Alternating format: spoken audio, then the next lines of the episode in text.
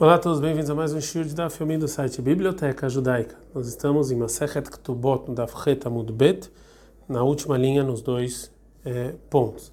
A gente aprendeu na Mishnah anteriormente que uma virgem, ela casa quarta-feira, para que se, se o marido ele viu que na primeira relação sexual que ela não é virgem, imediatamente ele vai no tribunal que julga quinta-feira.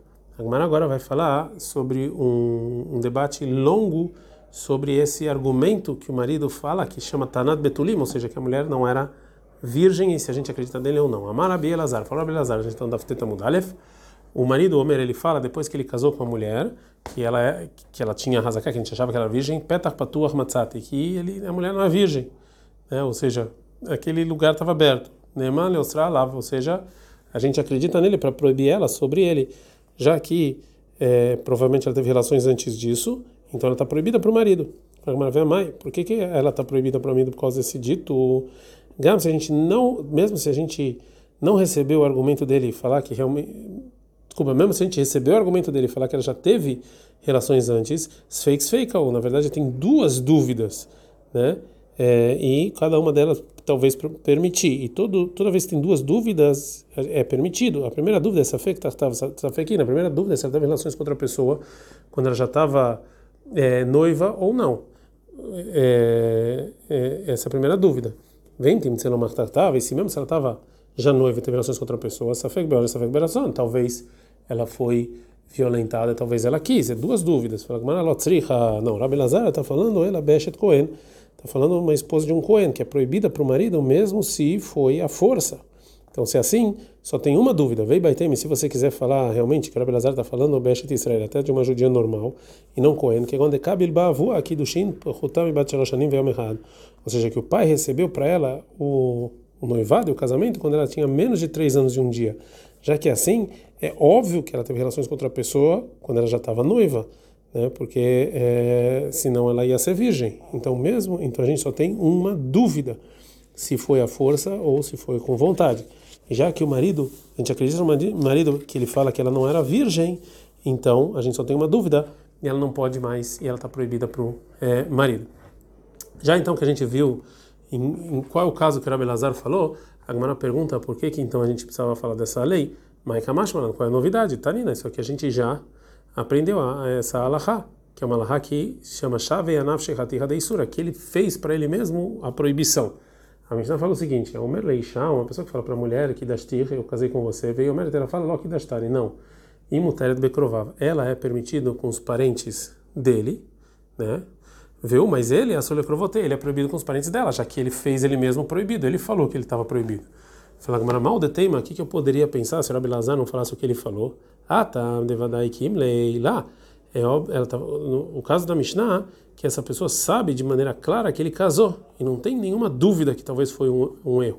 Mas aqui, no caso que ele falou que ela não era virgem, talvez a gente não ia proibir ela para ele, porque a gente pode falar meio como Kimley, ou seja, ele não é, ele não sabe exatamente sobre virgindade ou não.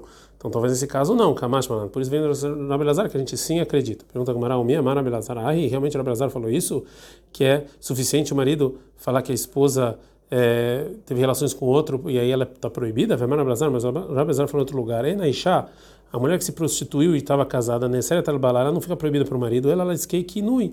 É só se o marido avisou ela para não ficar sozinho com uma pessoa específica, ou se tira, e depois ela fez isso num lugar que ninguém conseguia ver. O que como teve com David e Bathsheba.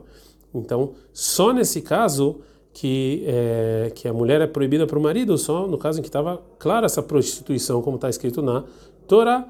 Então, é, se, mesmo se a gente recebe esse argumento do marido que ela não é mais virgem, e é, isso aqui ela não fica proibido para o marido. Fala com você acha realmente que o Rabi Lazar falou isso? Que como como que aconteceu com Davi o Batsheva, a gente aprende que a mulher não é proibida para o marido, a não ser se ele avisa e ela fica sozinha, mas se Shayabe que não Ava, ou seja, com David e Batsheva teve algum aviso, Veod, minha sarua, e, e não, não proibiram Batsheva para o marido dela. Fala Gamara isso aqui não tem nenhuma contradição. Ah, que amar, assim que dizer o Rabelazar. A mulher não fica proibida para o marido por causa de prostituição, ela esquei que não investirá. É só se você avisou e ela se escondeu com aquela pessoa que você avisou, e a prova do que aconteceu com David e Batsheva, de lo hava que não investirá, que não teve isso, velo então ela não foi proibida para o marido. Como caixa, então de qualquer maneira, tem um problema aqui para Abelazar, que no investirá se você avisou e ficou sozinho, sim, ela está proibida. Pedach patoló, mas ele veio e falou que ela não é virgem, não. Então agora a Gmará vai, vai tentar, é, vai tentar responder. Fala, Letame, segundo que você está falando, que você é, entende do que falou Abelazar, que a mulher é proibido somente se você avisou e se ficou sozinha, e não, no, e não quando o marido falou que ela não era mais virgem, então eu posso aprender do que falou Abelazar, que através que não in, ou seja, que se ele avisou e ficou sozinho, realmente sim, ela fica proibida, mas Edim, mas testemunhos lá não. Mas ela, se é assim, é óbvio que eu tenho que explicar o que falou Abelazar de outra maneira. Verre que assim, ele quis dizer, né, a mulher não fica proibida para o marido, B, Edehat, com testemunho de um com testemunho de uma pessoa só que ela se prostituiu, ela bexnenim, somente dois testemunhos. Não investirá, e também no lugar em que teve aviso e ela ficou sozinha, a filo B de Hanami, mesmo só tem um testemunho também está proibido. Petach patua keshneedim dame. E o argumento de que ela não era virgem é como se fosse dois testemunhos. Vechitemi, se você falasse assim, é, que eu não preciso então avisar e ficar sozinho para proibir a mulher para o marido, mas se é como que aconteceu com David e Batsheva, por que, que não proibiram Batsheva para Uriah, para o marido dela? Ah, Tamonessava. Lá, na verdade, foi a força, porque é, a Batsheva não foi para David por, porque ela quis, foi a força, então ela não está proibida para o marido. Vem Baitemi, se você quiser falar, o motivo que não proibiram Batsheva para Uriah é que a de Amar Rabi Shmuel e Amar Yohanan. Como falou Rabi Shmuel Bar Nachman em nome de Rabi Yohanan, a gente está na Daftet Amud Bet.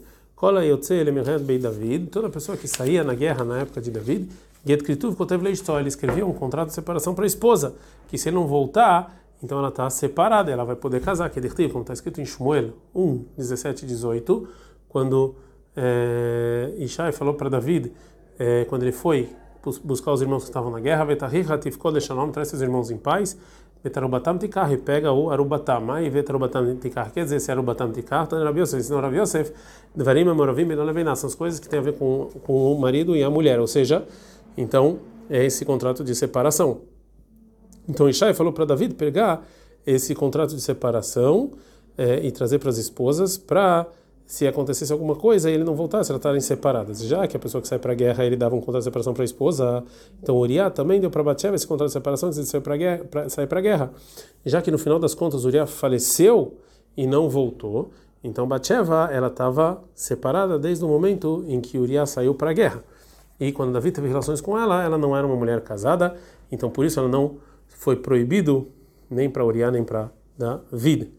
É, agora, a Gamara vai trazer uma prova, porque o Rabi Lazar falou que se o marido fala ela não é mais virgem, é, a gente acredita e ela, essa mulher está proibida para ele. A Gamara falou, a gente também ensinou isso com o Rabi Lazar. Na seguinte Mishnah, Betulá, nesse Leão Revi, a virgem casa na quarta-feira. Leão Revi, Leão Hamishiló, quarta sim, quinta não, mas então, qual motivo? Mishum e Cruidata. Porque talvez ele vai se, o marido vai se acalmar, que se ele casar essa mulher quinta-feira e ver que ela não é virgem, a gente tem medo que durante esse tempo ele que ele vai ter que esperar até ir para o tribunal na segunda-feira, ele vai se acalmar e vai concordar em ficar com ela, mesmo que ela não era virgem. O lemai, e qual o problema que a gente tem esse medo? E lemei tavla ktubá, se o medo é sobre dar o valor da ktubá, dá uma olhada, por favor, escutem a introdução da Masek Ktubá para vocês entenderem. Se ele se separar dela depois de um tempo, ou se ele falecer ela está viva, que a virgem, o valor da Ktubá é 200 zuz. Então, na verdade, se ela não é virgem, a Ktubá é só maná, e não é 200 zuz.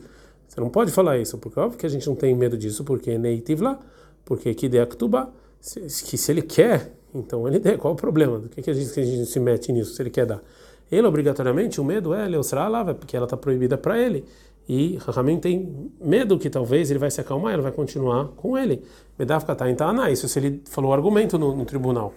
Mai lá, Dekatin Taná, Petach Patuach, é o argumento que ele falou que ela não é virgem.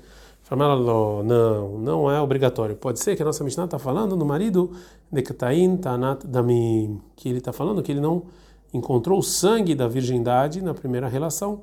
E só nesse argumento, que está claro e você não pode errar, é, a gente acredita nele para proibir ela sobre ele. Mas não tem nenhuma prova aqui que se ele falou que um, um, argumento que não é tão claro assim como a, eu tive relações e estava tudo aberto e não tinha ímã. Talvez aqui não.